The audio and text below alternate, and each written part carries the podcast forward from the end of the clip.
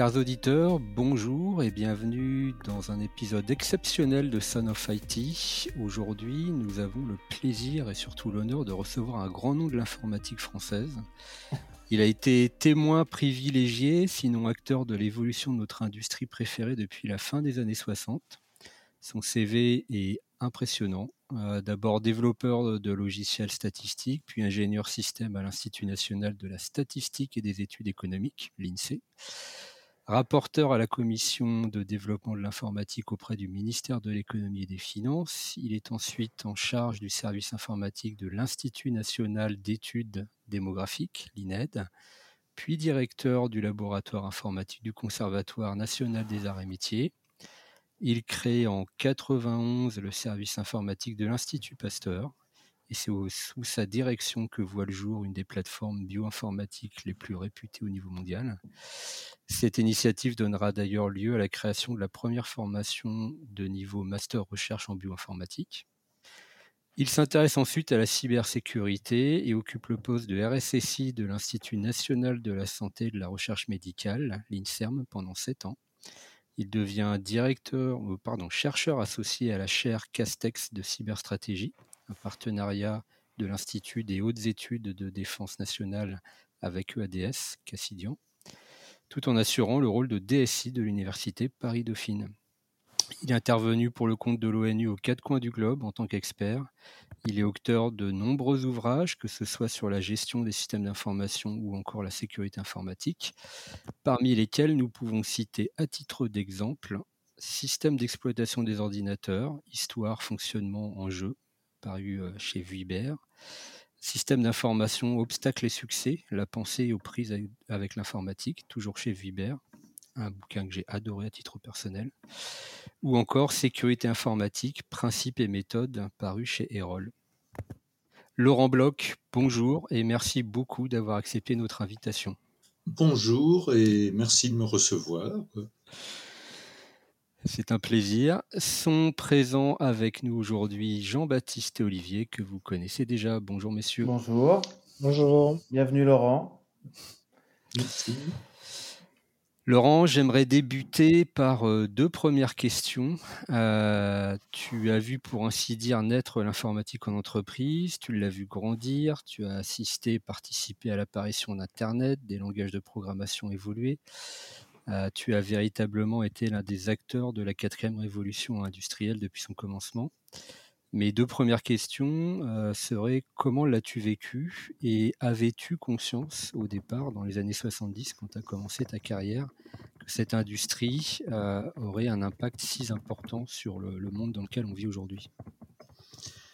Alors, comment j'ai vécu ça? C'était un coup de foudre. Hein. J'avais fait une classe préparatoire scientifique qui m'avait durablement dégoûté des mathématiques.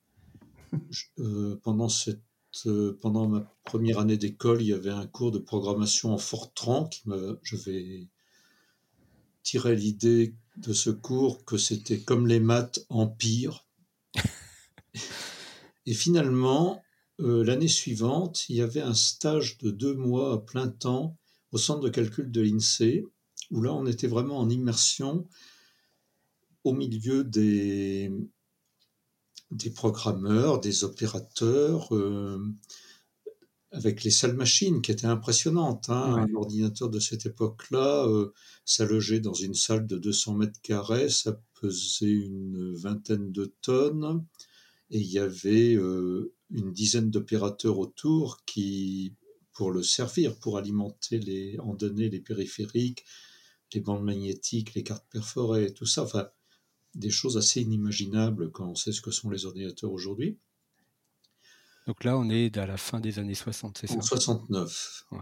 Et 68 même, 68. Et pour un, Engin, de ce, pour un engin de ce calibre-là, quelles étaient les, euh, les performances, les capacités d'une machine comme celle-ci? Oh, je crois que c'est absolument incomparable avec les machines actuelles. Alors, un de ces ordinateurs était utilisé par à peu près 150 programmeurs. Il y avait une équipe de 150 programmeurs et développeurs divers enfin, pour l'utiliser. C'était la puissance de calcul, je sais pas, moi, c'est, c'était, euh, celui d'une montre électronique d'aujourd'hui, quoi. Enfin, Ouais, peut-être d'un téléphone. Mais euh, avec des données, quand même, enfin, on, on arrivait à faire pas mal de choses. Alors, qu'est-ce qui m'a euh, donné le coup de foudre pour l'informatique? Alors, d'abord, donc cette ambiance de, travail, hein, cette ambiance d'usine, avec euh, tous les corps de métier réunis, on mangeait tous ensemble à la cantine. Et il y avait une ambiance vraiment collective. Le langage de programmation utilisé, qui était à l'époque PL1. Alors PL1, c'était euh, un descendant d'Algol, euh, ça ressemblerait, si vous voulez, à un hybride de C et de Pascal. Mhm. Euh, mais c'était un langage avec des mots. C'était pas comme, ça ressemblait pas à des formules mathématiques. Ça ressemblait à des phrases avec des mots. Voilà, c'est ce qui m'a plu. C'est ce que j'aime toujours d'ailleurs dans, dans, dans mes langages de programmation préférés. Et puis, euh, il y avait aussi des conférences de professionnels, des gens qui s'occupaient de construire des systèmes de réservation pour les compagnies aériennes ou des choses comme ça. Alors là aussi, c'était passionnant. Et on voyait que l'informatique allait euh, euh, révolutionner le monde. Enfin, on ne savait pas encore ça vraiment, mais enfin, on sentait bien qu'il se passait quelque chose d'important. Bon, il faut savoir qu'à cette époque-là, le nombre total d'ordinateurs pour la France entière, il y avait 6000 ordinateurs. Il y a eu un recensement de l'égalisation informatique. 6000 ordinateurs. en 19 Essentiellement dans des grandes entreprises ou des institutions, j'imagine. Oui, il y avait uniquement. Bah, ça- alors, c'était souvent en location, hein, c'était- c'était pas intéressant. Bon, bah, il y avait, euh, oui, des banques, les compagnies d'assurance, les grandes entreprises industrielles. Bon, l'INSEE, évidemment, avait- pour euh, faire le recensement de la population. D'ailleurs, les, les premiers progrès de la mécanographie à la fin du 19e siècle, c'était pour le recensement de la population aux États-Unis. Mhm. L'ancêtre d'IBM a été créé à cette époque-là. Alors on avait des ordinateurs IBM, enfin voilà, il y avait une ambiance extraordinaire. C'est pour ça que par la suite j'étais un peu déçu quand il y a eu les ordinateurs personnels, euh, parce qu'ensuite on s'y retrouvait enfermé dans les bureaux, tandis que euh, ce que j'aimais aussi euh, à cette époque-là, c'était que l'informatique c'était un métier où on restait pas assis à son bureau. C'était un métier où on bougeait tout le temps, où on avait des relations sociales avec tout un tas de corps de métier. C'était une activité très socialisée. Mhm. Oui, il y avait notamment les charmantes perfo-vérifs qui perforaient nos cartes perforées. Euh, Bon, on était jeunes. C'était une autre époque. Voilà, voilà, on n'épiloguera pas. L'importance de, de l'informatique dans la société, j'ai vu croître ça avec le temps. Au début, je- ce que j'ai rencontré tout le temps en France, c'est le refus de voir ça. Je me rappelle au tout début des années 80, euh, j'avais participé à des réunions de gens qui réfléchissaient à, l'INSEE. Alors je travaillais plus à l'INSEE, mais il m'a fait revenir pour participer à un groupe de travail pour étudier justement la place de l'informatique dans l'économie mondiale. Il y avait un, important sociologue du travail, euh, une, sommité à l'époque, euh, spécialiste de la sociologie du travail, qui disait oui, bon, cette histoire d'informatique, bon, actuellement, il y a un besoin d'informaticien, mais enfin, ça va pas durer. hein. Et puis, euh, euh, bah, une dizaine d'années plus tard, euh, à l'Institut Pasteur, bon, quand j'étais arrivé, donc il fallait construire un réseau. à L'Institut Pasteur, c'était une grosse affaire, c'était un chantier qui a duré un an, avec une cinquantaine de techniciens. Il fallait câbler une dizaine de bâtiments, des milliers de prises partout, un réseau Ethernet, évidemment, avec une fibre optique en FDDI. Bon, c'était la technologie de l'époque. hein. Euh, excuse-moi, c'était le début de l'informatisation de l'Institut Pasteur ou ils avaient déjà un- une première euh, génération de systèmes?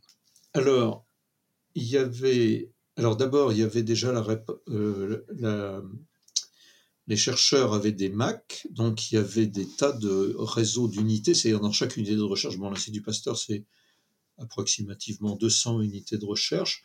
Chaque unité de recherche avait son petit réseau AppleTalk. Oui, AppleTalk, c'était le réseau euh, Ah oui. d'Apple à l'époque. hein. Ouais.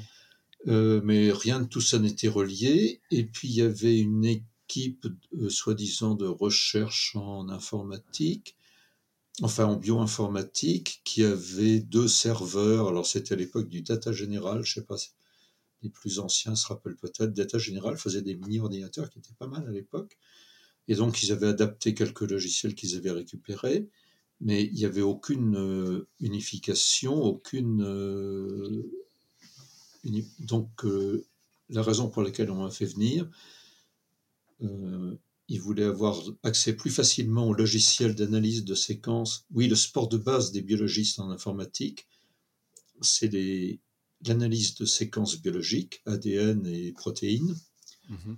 Et puis, pour les plus riches, la modélisation moléculaire, hein, pour à partir de la formule d'une protéine, être capable de reconstruire sa structure en, trois dimensions dans l'espace. Ce qui est un sport qui était à l'époque très coûteux. Bon, maintenant, on peut faire ça sur un ordinateur bas de gamme euh, lambda, mais à l'époque, ça demandait des puissances de calcul qui n'étaient pas extrêmement disponibles. Donc, comme il fallait donc, que, comme la construction du réseau, ça allait semé pas mal de désordre dans les locaux. J'ai fait un amphi pour les chercheurs, ils sont venus à peu près 200. Et il y a une directrice de recherche, une personne à peu près de ma génération, qui se dit en passant a été ensuite secrétaire permanent de l'Académie des sciences, qui se lève et qui pose la dernière question et qui me dit Mais bon, vos affaires là, ça va durer longtemps? Ça va durer euh, pour tout le temps prévisible, enfin, en tout cas jusqu'à votre retraite à vous et à moi. Ça, c'était en 1991, 92, quelque chose comme ça. Voilà, et j'ai sans arrêt été confronté à ce déni par les, les autorités. Il y a une véritable haine de l'informatique dans les élites françaises. Dans les élites, hein, Bon, l'épicier tunisien en bas de chez moi, il sait très bien que l'informatique c'est important et que ça compte, euh, y compris pour son commerce. Mais euh, dans les milieux dirigeants, que ce soit intellectuels, politiques, économiques, euh, il y a un refus de l'informatique. Et ce qui ça, ça vient d'où? C'est une histoire de génération? C'est une, bah, je crois que peur de perte de pouvoir? Je crois que c'est l'organisation de la société française autour du système des grandes écoles. Euh, pour que l'informatique soit reconnue, il aurait fallu qu'il y ait très tôt une école d'application de Polytechnique en informatique. Mhm, d'accord. Et ça n'a pas été fait. Et donc, on parle tout le temps d'informatique outil. Enfin, ça, c'est une phrase qui m'horripile, mais qu'on entend tout le temps. Oui, l'informatique, c'est un outil. Euh, quand dans un dîner en vide, j'entends ça, j'ai envie d'aller de sortir et d'aller au restaurant en bas. Quoi. Enfin, c'est insupportable. Euh, voilà, je crois que ça répond à la première question. Mais bon, aujourd'hui, l'informatique. Ah oui, une chose quand même à signaler que même les informaticiens ne savent peut-être pas. L'informatique est d'assez loin aujourd'hui la première industrie mondiale, avec un chiffre d'affaires de 4000 200, enfin ça, va vers les 4500 milliards de dollars par an. Et là-dedans, tu englobes uniquement l'industrie logicielle ou l'industrie logicielle et celle des semi-conducteurs? Alors là, j'englobe les semi-conducteurs qui font à peu près 600 milliards. Et j'englobe le logiciel, j'englobe les télécoms. Bon, bah, les télécoms, maintenant, c'est mhm. entièrement de l'informatique. Hein. Euh, qu'est-ce que j'englobe d'autre? Et puis la fabrication de logiciels, et également les services, hein, parce que maintenant toute industrie, même l'industrie automobile, ça comporte des services, c'est-à-dire on peut plus séparer les biens et les services, tout ça est, une offre globale. Donc 4000, euh, euh, on va dire entre 4200 et 4500 milliards de dollars pour le, l'industrie informatique. L'industrie automobile qui est en déclin rapide, c'est dans les 3000 milliards de dollars. Pour donner un ordre de grandeur, le PIB de la France, c'est dans les 3 000 euh, milliards de dollars. Le PIB de l'Allemagne dans les 4 000 milliards. Enfin, voilà, ça donne. Euh, voilà les ordres de grandeur. Quoi. Et, du coup, toi, tu avais conscience, euh, ouais, dans les années 70-80, que le, la discipline allait prendre une, une part si importante de, de l'industrie et de, de la société dans laquelle on vit aujourd'hui? Alors, à cette époque-là, je n'avais pas encore compris que l'informatique était une science. Hein. Je croyais que l'informatique était une technique au service de d'autres sciences, de, vraies sciences. Hein. Et j'ai compris ça en suivant un séminaire dans les années 80, c'était, oui, au début des années 80, un séminaire organisé euh, par une organisation, enfin, une association qui s'appelait à l'époque le CEIS, et où il y avait deux chercheurs qui nous ont expliqué que non, non, quand vous écrivez un programme informatique, ce que vous faites, c'est une activité de type scientifique. Bon, même s'il y a un côté technique aussi, bien sûr. Mais les gens qui ont inventé la science informatique, bon, il y a Alan Turing et Alonzo Church qui ont inventé la partie théorique dans les années 1930. Il y a euh, John von Neumann qui a inventé l'ordinateur en 1945.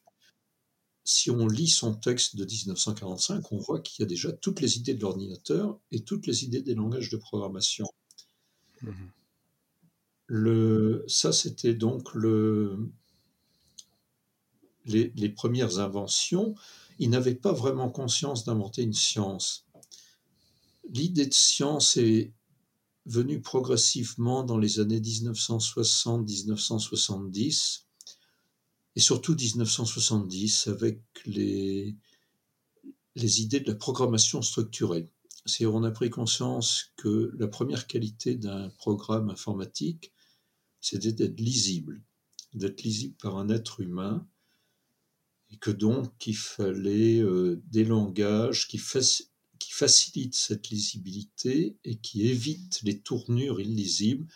C'était le célèbre article de Dijkstra euh, contre l'utilisation du GoTo. Oui, alors, pour les gens qui nous écoutent et qui sont jeunes, la programmation Fortran des années 50-60, ça se faisait à partir de GoTo, c'est-à-dire des branchements à une étiquette. Le problème, c'est que le GoTo est dépourvu de comme from, c'est-à-dire que quand on exécute, quand on est dans une séquence d'instructions dans laquelle on est arrivé par un GoTo, on ne sait pas de quel point du programme on vient. Mmh Donc ça donne les célèbres programmes en, plats de spaghettis qui sont immatenables. Qui se dit en passant, gère encore pas mal les banques et les compagnies d'assurance aujourd'hui. Oui, c'est ce que j'allais dire. J'ai eu un ami et collègue qui travaillait dans, une, dans un grand établissement de crédit à l'époque.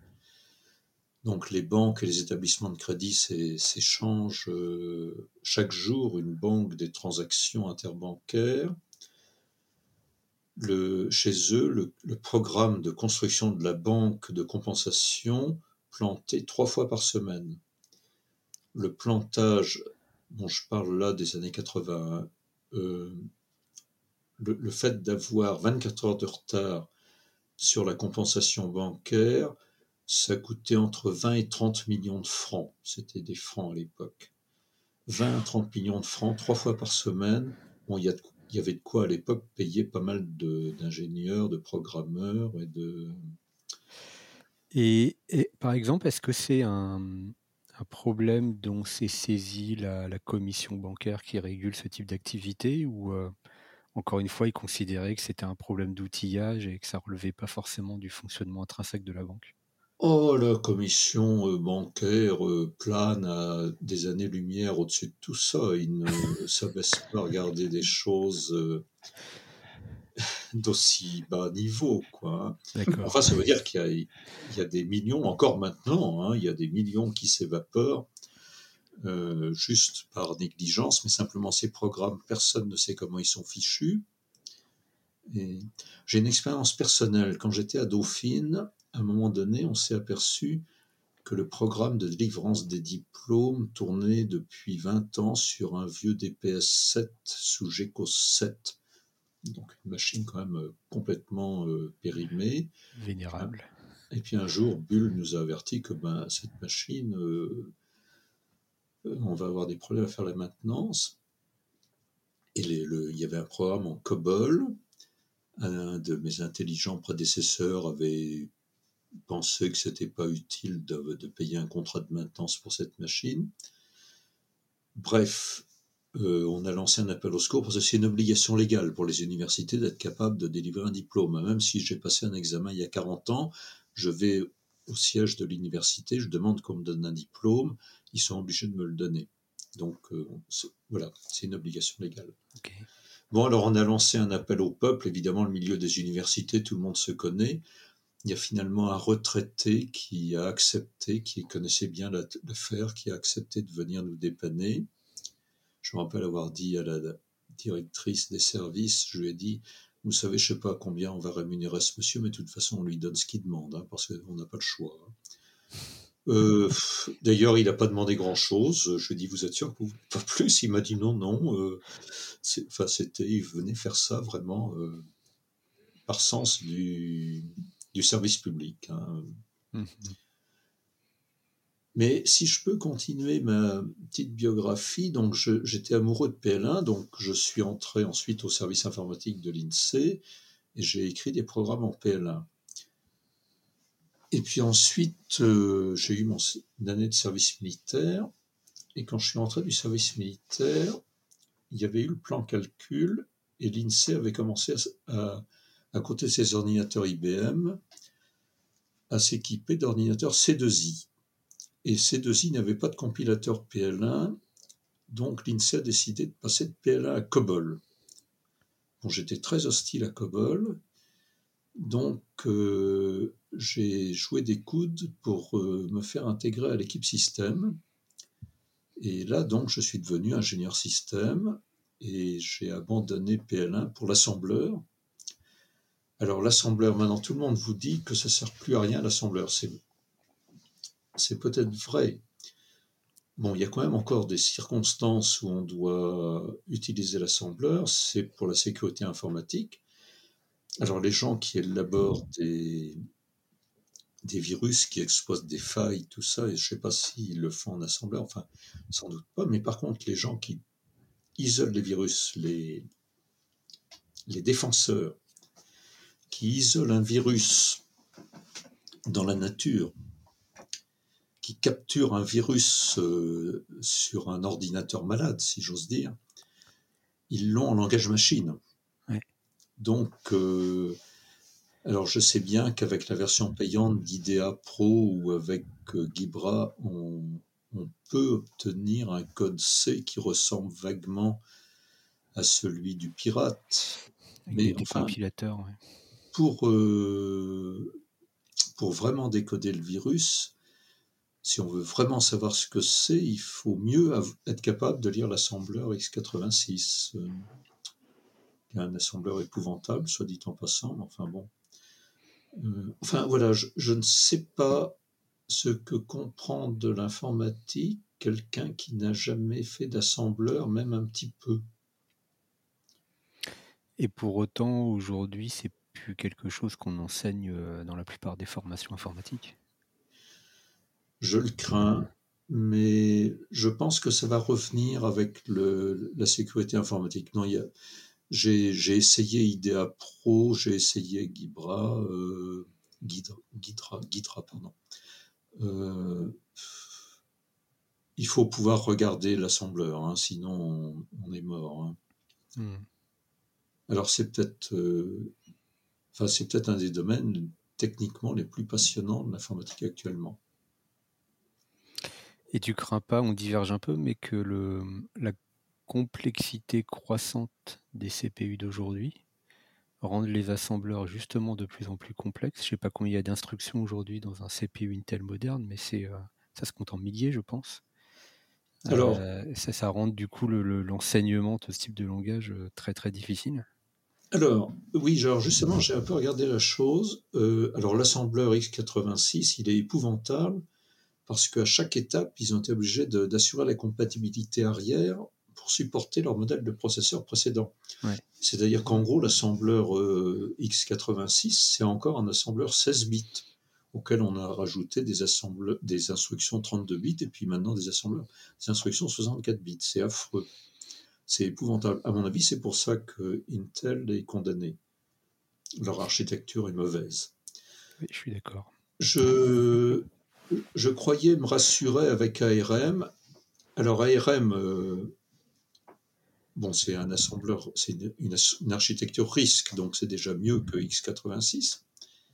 Mm. Alors ce qu'il faut savoir, c'est que x86, ça c'est un, grand monsieur qui est mort il n'y a pas très longtemps, François Anceau, qui m'a appris ça. Les gens d'Intel, ils sont pas fous. Hein. Au cœur de leur processeur, il y a une machine RISC qui tourne à 10 GHz et donc la compatibilité avec euh, l'assembleur euh, CISC est entièrement microcodée. Hein. Mais voilà.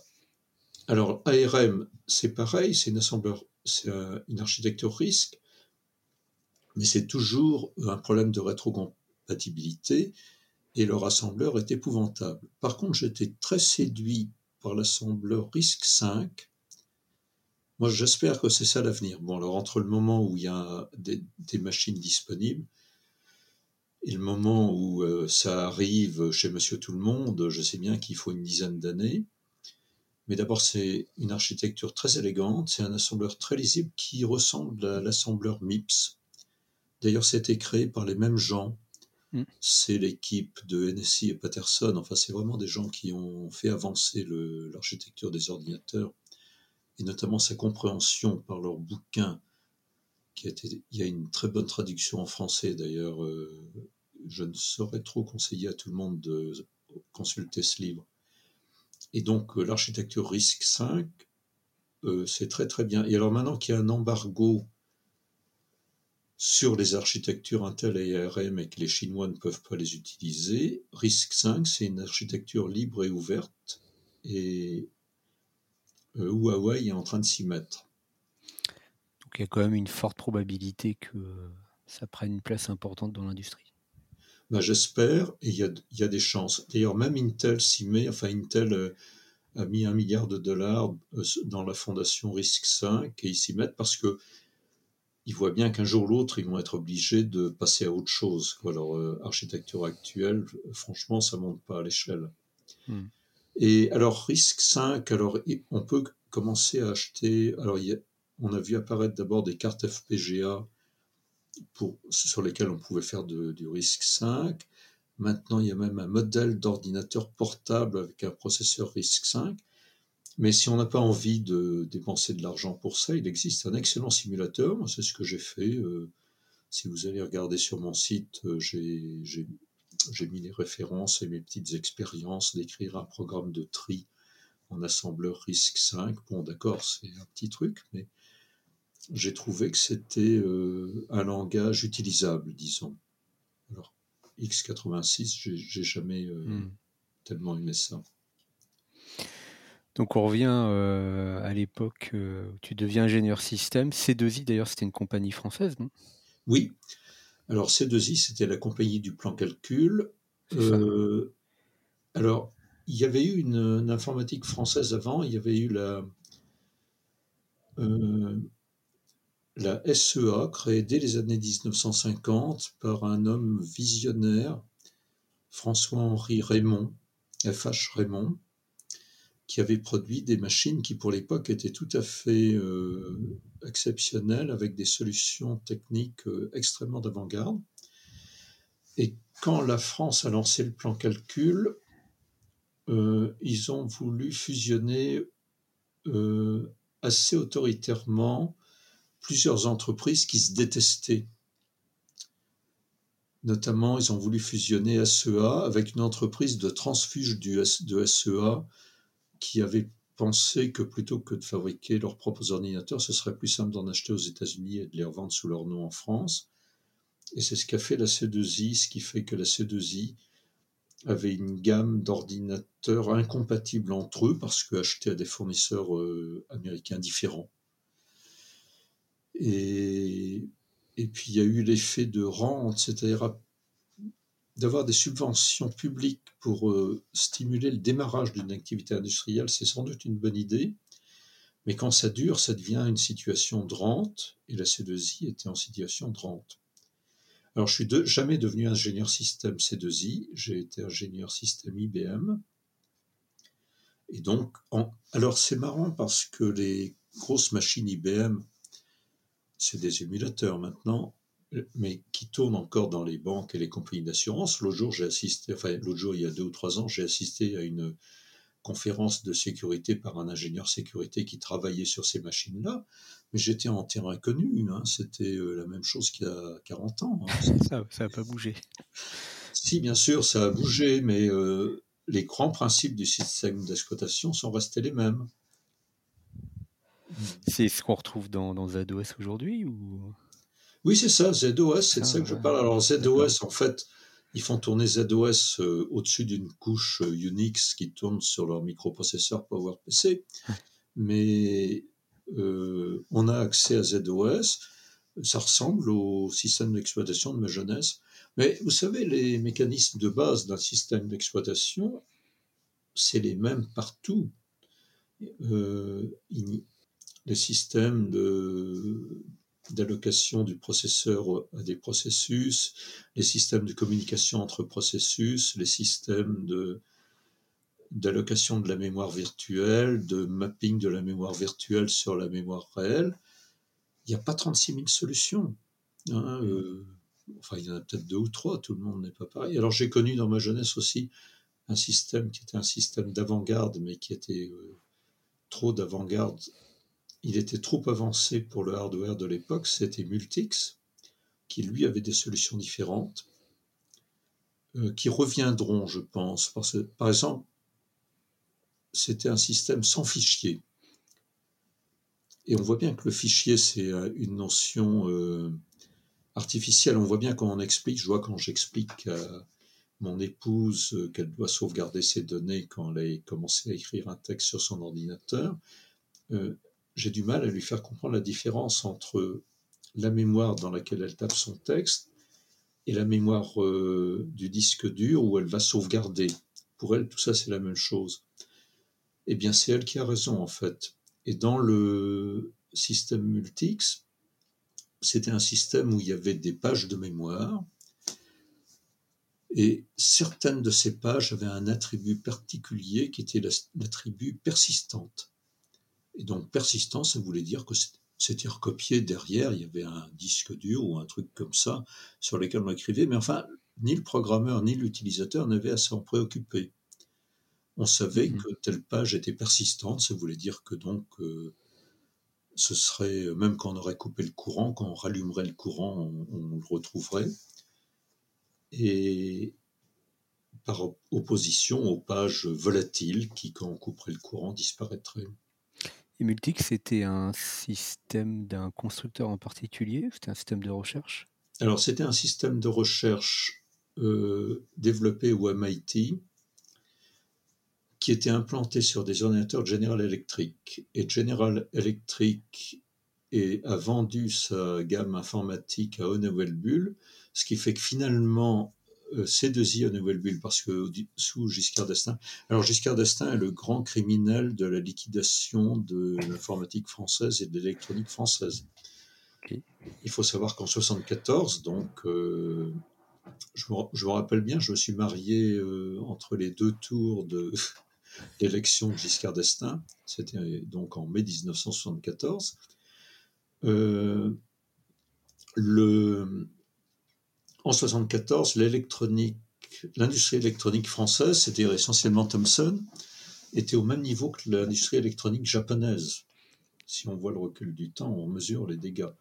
Et il y avait donc une industrie euh, française. Alors la C2I, bon, j'ai fait un peu des critiques de la C2I, mais il y avait un projet intéressant qui était un rapprochement avec euh, Siemens et Philips pour créer ça s'appelait le projet Unidata pour créer une gamme d'ordinateurs européens qui, par un système de microcode, permettrait d'exécuter les, programmes C2I, les programmes Philips, les programmes Siemens et aussi les programmes IBM.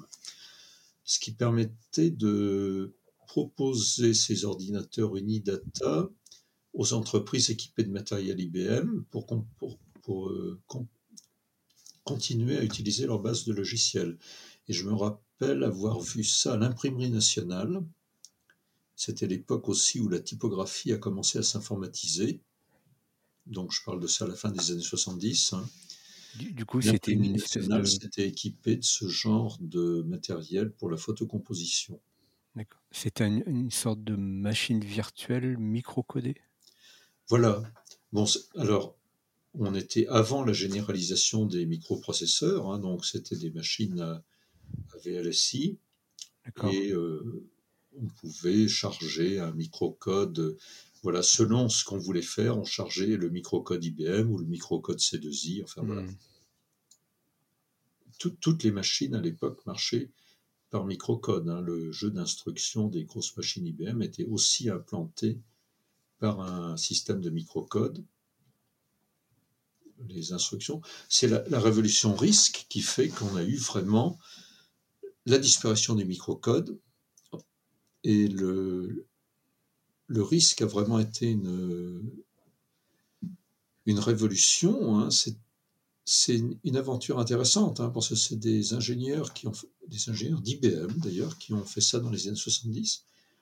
Ils ont regardé, ils se sont dit bon voyons parmi les 150 euh, ou 200 instructions assembleurs des machines IBM, quelles sont celles qui sont utilisées? Alors il y avait des. Alors l'architecture IBM, il y avait des instructions de trois longueurs différentes, ce qui était un, ce qui, ce qui compliquait beaucoup la programmation. Hein. Et donc, ils sont aperçus que les, non seulement les programmeurs, mais même les compilateurs n'utilisaient que les instructions les plus simples, parce qu'il y avait des instructions extraordinairement compliquées, mais elles étaient tellement compliquées qu'aucun programmeur ne s'était donné la peine de comprendre ce que ça pouvait bien faire, donc elles n'étaient pas utilisées. Alors on a trouvé des choses intéressantes, on s'est aperçu que la moitié des instructions utilisées euh, effectuaient des déplacements de données d'un endroit à un autre, soit d'un registre à une zone mémoire, soit d'une zone mémoire à une autre zone mémoire, ou d'une zone mémoire à un registre. Donc ça, c'était 50% du code. Ensuite, 25% du code, c'était des instructions de branchement, branchement conditionnel. Et euh, les instructions qui faisaient vraiment des calculs, c'était un petit 15%. Quoi. Donc sur la base de ces statistiques, ils ont décidé de concevoir une architecture beaucoup plus simple. On ne garderait justement que les, que les, que les instructions les plus utilisées, les autres on s'en débarrasse puisque personne ne les utilise. Et donc on va construire des processeurs avec euh, un seul format d'instruction, toutes les instructions de la même longueur, toutes les instructions exécutées en un cycle. Et donc, euh, ça permettait d'avoir des machines beaucoup moins chères, beaucoup plus rapides, beaucoup plus simples à fabriquer. Bon, la complexité étant reportée dans les compilateurs. Oui, c'est ça. Mais Bon, alors je pense que maintenant ça a évolué, je pense que ça s'est complexifié au fil du temps. Enfin, quand j'ai regardé l'assembleur ARM, j'ai vu que c'était devenu quand même assez compliqué. Mais enfin, ça a été une véritable révolution, ça a permis d'avoir euh, des machines beaucoup plus rapides pour un prix beaucoup plus bas. Hmm.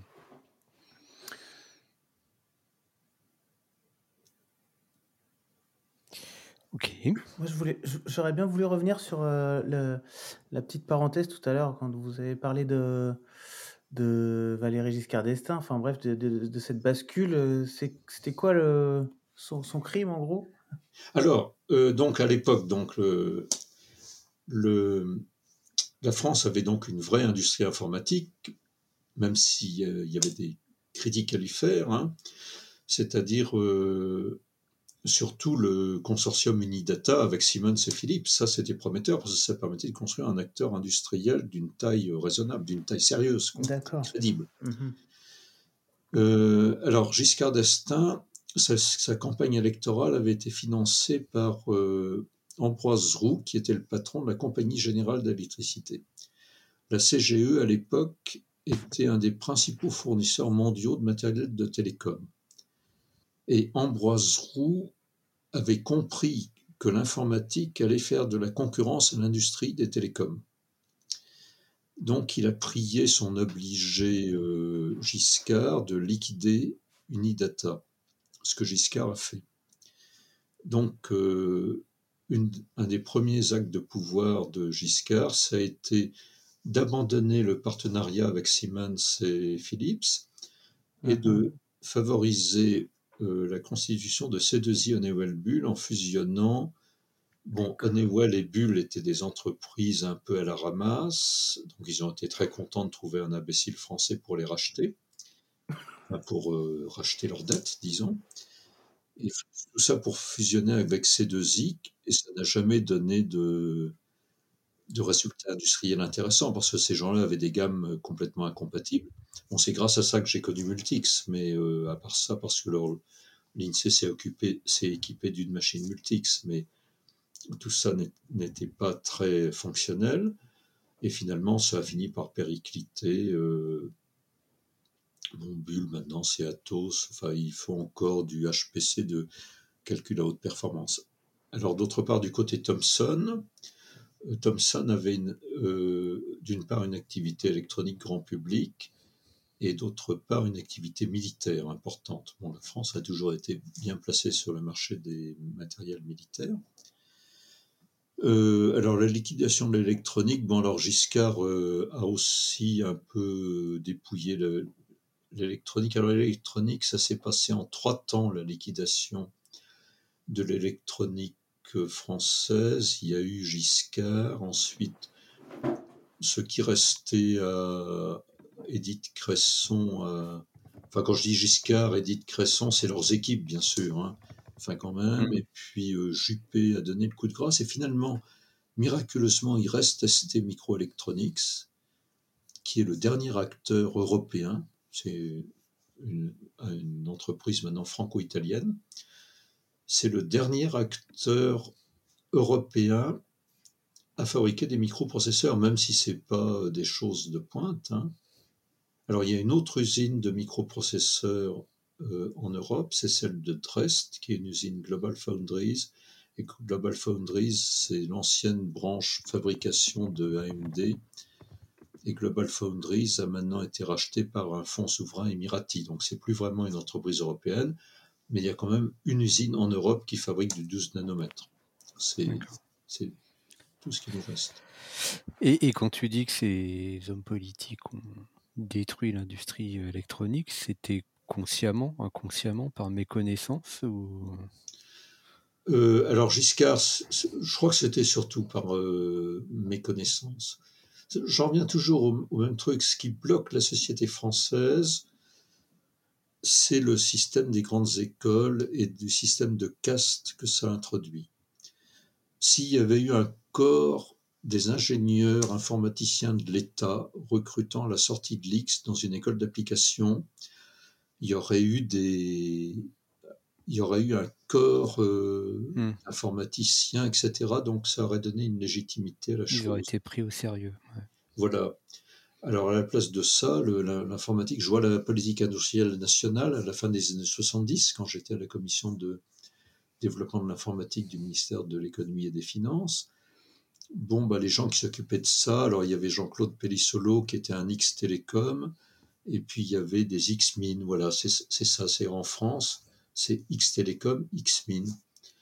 Euh, dans les domaines scientifiques, euh, bon, bah, en gros, si on sort pas d'une école normale supérieure, euh, on n'existe pas. Je vois, par exemple, quand j'étais à Pasteur, à un moment donné, sur le campus de, de Pasteur, il y avait 300 thèses en cours de préparation si on adopte la durée canonique de trois, ans pour la soutenance, ça veut dire qu'il y avait une centaine de thèses soutenues par an.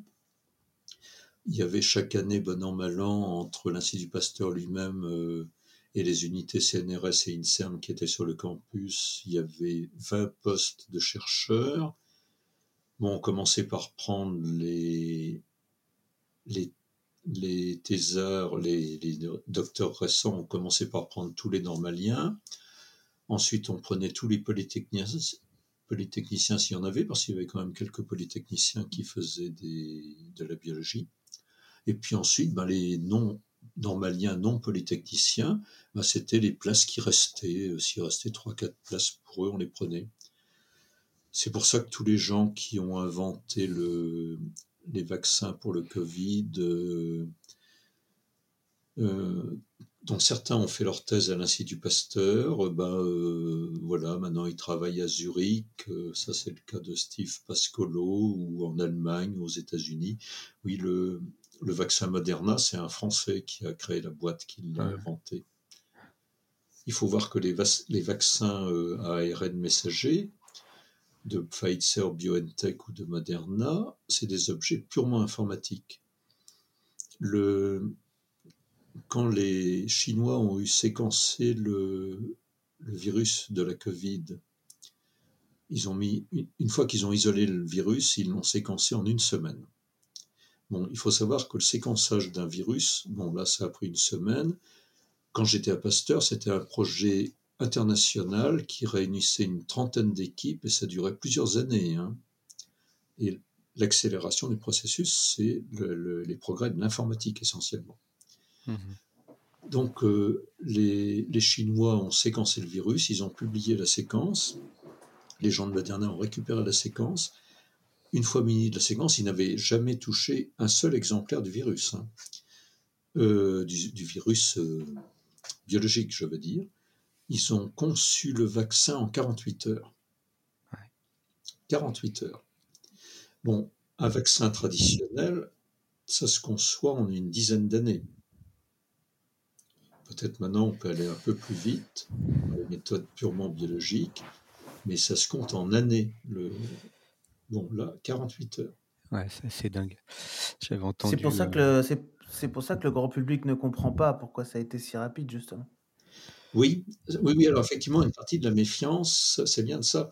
C'est euh, alors ça vaut le coup. Enfin, sur mon site, j'ai un, article de vulgarisation où j'explique un peu ça.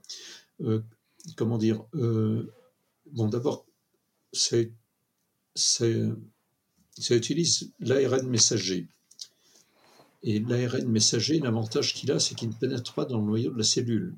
Parce que les gens, il y a eu des peurs qui ont eu lieu oui, mais est-ce que ce vaccin ne va pas modifier notre génome? Mmh. Pour modifier le génome, il faut un truc qui entre dans le noyau de la cellule.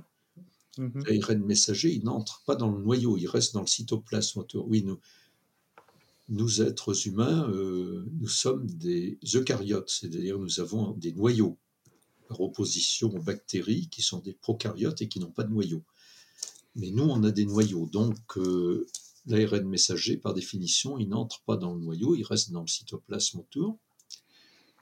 Et on introduit une, une séquence d'ARN qui code pour une molécule, une protéine caractéristique du virus, qui est la protéine qui lui permet de pénétrer dans le noyau, justement. Non, de pénétrer dans la cellule, plutôt. Et, donc, euh, l'introduction de cet ARN messager qui va produire la, protéine en question, qui est une protéine parfaitement inoffensive, hein, puisque c'est c'est pas elle qui est pathogène, euh, ça va susciter la réaction du système immunitaire qui va produire des défenses contre euh, cette protéine. Et ensuite, si le virus se pointe, il va avoir cette même protéine. Le système immunitaire va reconnaître cette protéine comme faisant partie d'un ensemble à éliminer parce qu'il est potentiellement nuisible. C'est comme ça que fonctionne le vaccin. Donc c'est pour ça que ce vaccin ARN messager. Et cette technologie ARN messager, ça va servir à beaucoup d'autres choses que de vacciner contre la Covid. Et notamment, il y a actuellement des travaux de recherche euh, pour des traitements personnalisés pour certains cancers qui, mmh qui donnent des espoirs très prometteurs. Quoi. Et tout ça, c'est le résultat de l'informatique. Enfin, je ne voudrais pas plaider pour ma paroisse, non, mais... la biologie, maintenant, c'est quand même 80% de l'informatique. Et est-ce que tu considères du coup qu'on a atteint un niveau de connaissance du vivant qui nous permet justement de, le programmer ou de le reprogrammer? Alors non. Alors, il y a des, y a des, manipulations génétiques qui permettent de, comment dire, de, de lutter contre certaines maladies génétiques, hein. Mais de là à programmer complètement le vivant, euh, il y a, euh, il y a encore beaucoup de choses à faire parce qu'on sait ce qu'il en est du génome, mais maintenant, le... bon, ce qu'il faut savoir, c'est que dans notre ADN, euh, il y a à peu près 3%, 3 ou 4% de notre génome qui code pour des protéines. Alors la question qu'on peut se poser, c'est d'abord à quoi sert le reste Parce qu'on s'aperçoit que si on vire le reste, ça marche plus du tout. Hein. Euh, Jurassic Park, ça marche pas. Hein. On n'est pas capable. De, on n'est pas capable de fabriquer un être vivant à partir des, des, régions codantes de son ADN. Mais il y a une question intéressante, c'est toutes nos cellules ont le même ADN en leur sein, les mêmes chromosomes, euh, avec mm. le, même génome, chacun d'entre nous. Alors ça diffère un peu de, de l'un à l'autre d'entre nous, suivant qu'on a les yeux bleus, les yeux bruns, euh, les cheveux blonds, les cheveux noirs, etc. Mais en gros, c'est, on a en gros le même genre de génome. Et alors, comment ça se fait que avec le même code, c'est-à-dire le même ADN, on va pouvoir produire les cellules de nos muscles, les cellules de notre cerveau, les cellules de notre euh, sang, les cellules de, des différentes parties de notre organisme, dont on voit bien que c'est extrêmement différent. Hein. Une cellule de notre système nerveux et une cellule de notre mollet, on voit, on voit bien que ça ne doit pas être la même chose. Pourtant, tout ça, c'est codé. Pas le même résultat. Tout ça, c'est codé à partir du même code. Donc, on se dit que les, le reste du génome, dont on ne sait pas très bien comment ça fonctionne, euh, doit comporter des informations qui interagissent avec l'environnement et qui disent Ah ben non, là, tu es dans un muscle. Donc, euh, les séquences qui codent pour les neurones, là, non, tu laisses tomber. Par contre, les cellules qui codent pour euh, les, les, fibres musculaires, oui, celles-là, tu les reproduis. Et quand c'est dans alors, c'est une discipline qu'on appelle l'épigénétique. Et là, c'est quasiment un terrain vierge. Je vous signale qu'il y a une professeure d'épigénétique au Collège de France. On trouve euh, ses conférences en ligne sur le site du collège ou sur le site de France Culture. Elle s'appelle Madame Edith Heard. Euh, elle a un nom anglais, mais elle parle très bien français. Ses conférences sont très pédagogique et très compréhensible, et je ne saurais trop vous conseiller de les écouter. Mais là, c'est un domaine dans lequel euh, l'informatique n'a pas encore donné beaucoup de réponses. Hein, euh. si j'essaye de, de, résumer ce que tu viens d'expliquer, ce que tu dis, c'est que grosso modo, le code source euh, représente 3 à 4% de l'ADN, et le reste, c'est plutôt des moteurs d'exécution qui varient, ou d'interprétation qui varient en fonction de de la fonction finale de, du, code source. Voilà, alors, euh, bon, je ne m'aventurerai pas, hein, je ne vais pas me mettre à parler d'épigénétique parce que je n'ai pas les compétences nécessaires pour ça. Enfin, j'ai écouté les conférences de Madame Pearl et j'ai compris que, euh, ben voilà, c'est ce qu'on essaye de comprendre euh, actuellement, c'est et qu'est-ce qui fait. Bon, parce qu'il y a aussi d'autres choses qui sont intéressantes. Notre organisme produit des, des hormones, mais il ne produit pas les mêmes hormones le matin et le soir et la nuit quand on dort. Il ne produit pas les mêmes hormones quand on est en forme et quand on est fatigué. Mm-hmm. Il ne produit pas les mêmes hormones euh, euh, quand on est jeune et quand on est vieux. Enfin voilà, euh, et, ça non plus. il y a encore des tas de choses très mystérieuses là-dedans, même si on. Et puis alors il y a aussi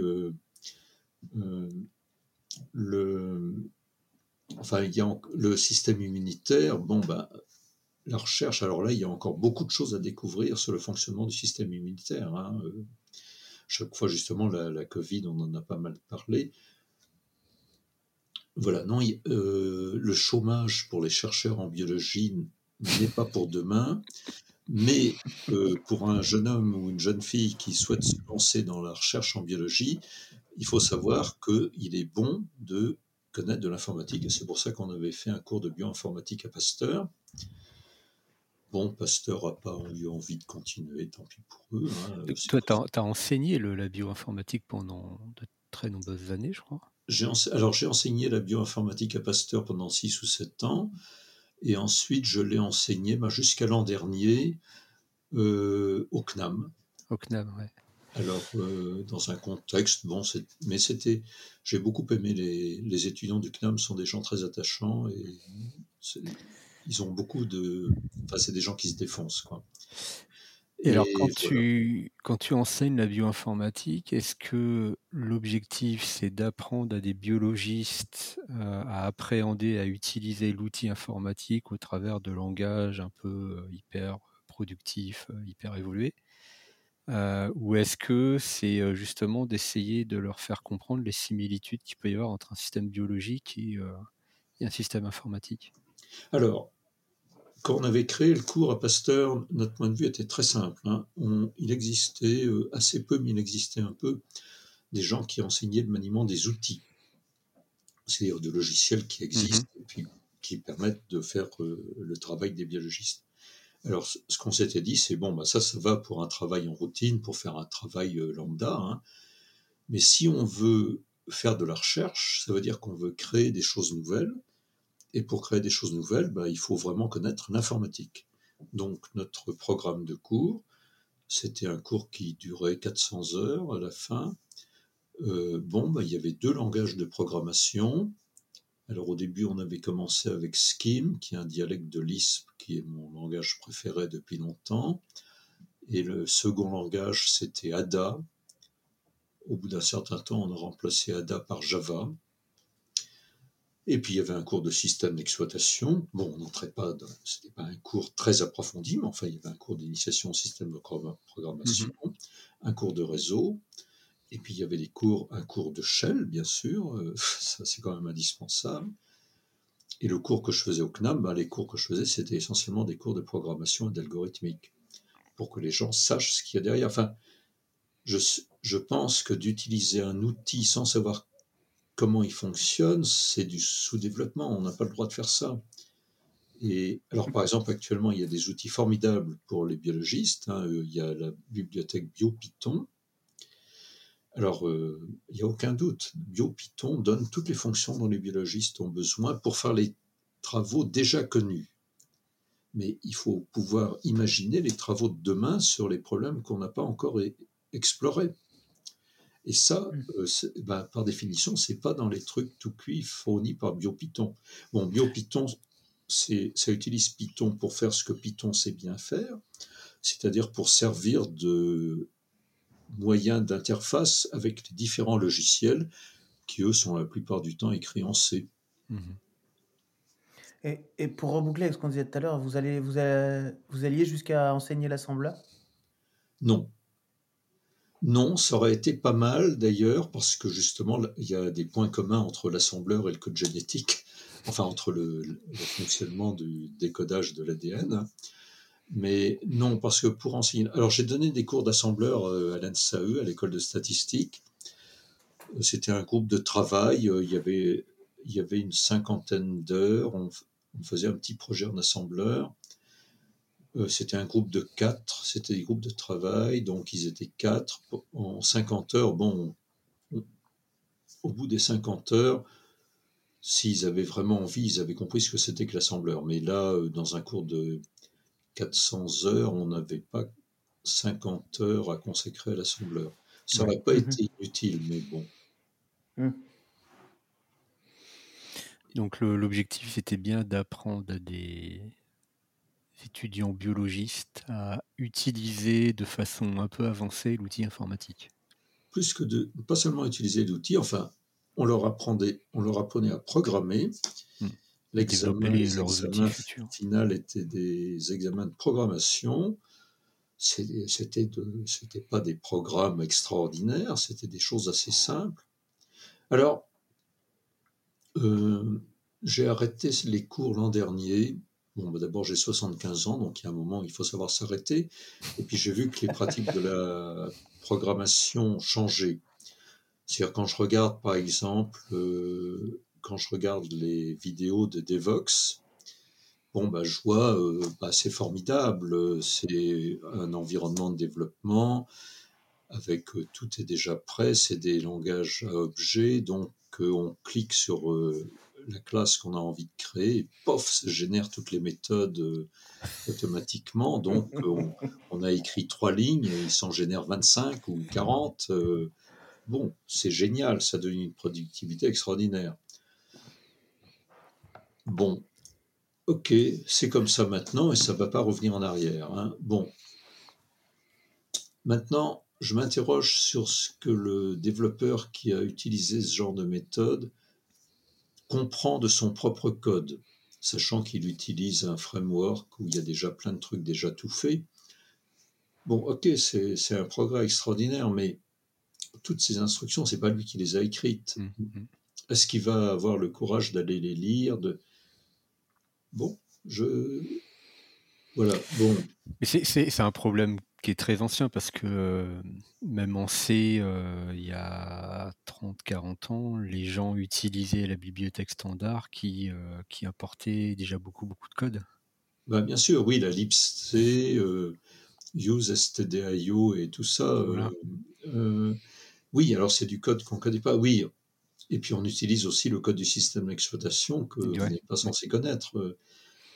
On utilise toujours des choses qu'on ne connaît pas. Euh, c'est normal. Simplement, l'idée de, des enseignements qu'on faisait, c'est que il faut que les gens aient une certaine idée de comment c'est conçu ces choses-là, sur quoi mmh. ça repose. Mmh des principes de base. Voilà. Mmh. Ensuite, après, euh, qu'on soit plus productif avec un outil de développement, etc., euh, certainement mais et puis je vois apparaître aussi une division du travail de plus en plus grande. Alors, j'ai parlé l'autre jour avec un collègue qui me disait maintenant le système d'exploitation, ça va être le navigateur. Parce que les navigateurs deviennent de plus en plus complexes. Bon, alors d'abord, euh, j'ai vu l'époque où les navigateurs faisaient du multithreading, et puis maintenant, pour des raisons de sécurité, ils font du multiprocessing. Enfin, chaque onglet est un, de processus. Un process euh, bon. Et puis maintenant, il y a beaucoup de choses qui, pour des raisons de performance, euh, on faisait appel au système d'exploitation derrière. Donc maintenant, ça se fait directement dans le navigateur. Alors ça veut dire que bientôt, le navigateur sera la machine virtuelle qui tourne euh, dans le container Docker, qui tourne sur le système d'exploitation. Non, c'est passionnant, c'est formidable, hein, mais T'as as, l'impression qu'on était trop loin dans. Euh. Ouais, t'as l'impression qu'on était trop loin dans les, les couches d'indirection et, et potentiellement de perte de performance? Non, je, non, non, je pense que tout ça, c'est des progrès formidables et qui vont de pair avec les progrès du hardware. Hein, mais euh, voilà, c'est aussi une des raisons pour lesquelles euh, je crois qu'il fallait que j'arrête d'enseigner, c'est que bah, clairement, ces choses-là, je les ai jamais pratiquées. Enfin, je suis, encore capable de comprendre de quoi il s'agit. Je suis encore capable de comprendre un exposé d'Evox. Je vois comment ça marche. Mais bon, j'ai jamais mis la main à la pâte sur ces trucs-là. Donc, euh, donc voilà, j'ai pas envie de. Voilà, si je continue à enseigner, je risquerais beaucoup de, de d'enfermer les étudiants dans des choses du passé, même si je pense que les choses que j'enseignais méritent d'être connues. Hein. Mmh alors, alors justement, quel, serait pour un ou une néophyte le, parcours qui permet d'utiliser euh, les moyens modernes sans passer à côté des, euh, des bases et des concepts euh, originaux? Alors, comment dire? Je, je pense que la connaissance, enfin, la, connaissance d'un vrai langage de programmation, c'est que c'est quelque chose d'incontournable. Je pense que quelles que soient les choses qu'on a envie de faire en informatique plus tard, euh, il faut apprendre à programmer et à programmer vraiment avec un vrai langage de programmation. Il va falloir définir ce qu'est un vrai langage de programmation. Et c'est quoi un vrai langage de programmation? Alors, un vrai langage de programmation, c'est un langage Turing complet. Alors, et un, pour moi, c'est un langage compilable. Je dis ça, c'est pour éliminer euh, Python, Perl et autres trucs. Hein. sont pas de vrais langages. Ça me va. Euh, si un compilateur est capable de traduire un code source en assembleur ou en langage machine, c'est que le compilateur comporte la compréhension du texte du langage. Bon, par compréhension, je mets compréhension entre guillemets, hein, mais euh, vous voyez ce que je veux dire. Oui, oui. Euh, si un langage n'est pas compilable, ça veut dire qu'on n'est pas capable d'écrire un compilateur qui comprend le code. Si un programme n'est pas capable de comprendre le code, ça veut dire qu'un être humain n'est pas capable non plus, parce que les compilateurs comprennent mieux le code que les êtres humains. Donc ça veut dire que c'est un mauvais langage, et oui, c'est un mauvais langage. Alors ça ne veut pas dire que c'est pas utile. Euh, je vois un truc comme Python pour faire des scripts, c'est génial. C'est aussi génial pour faire du pseudocode, ça, ça fait ça très bien. Euh, je m'en suis aperçu parce que j'ai été amené à écrire un manuel de Python quand j'ai été menacé de que mon cours soit passé en Python au CNAM. Euh, j'ai pris, je me suis dit bon bah je vais écrire mon cours en Python. Et pour mon cours en Scheme, j'avais écrit tous les programmes en pseudocode et je me suis aperçu que quand je prenais le pseudocode et que je voulais le, le traduire en Python, ça allait à toute vitesse. J'ai écrit mon bouquin en un mois, quelque chose comme ça, parce que à partir du pseudocode, j'avais tous les programmes Python et qui marchaient. Donc euh, c'est bon. Au passage, je fais un peu de publicité pour mes bouquins. Ils sont aux éditions techniques. On Donc, mettra le tous les de liens. Scheme et le, et le manuel de, de Python.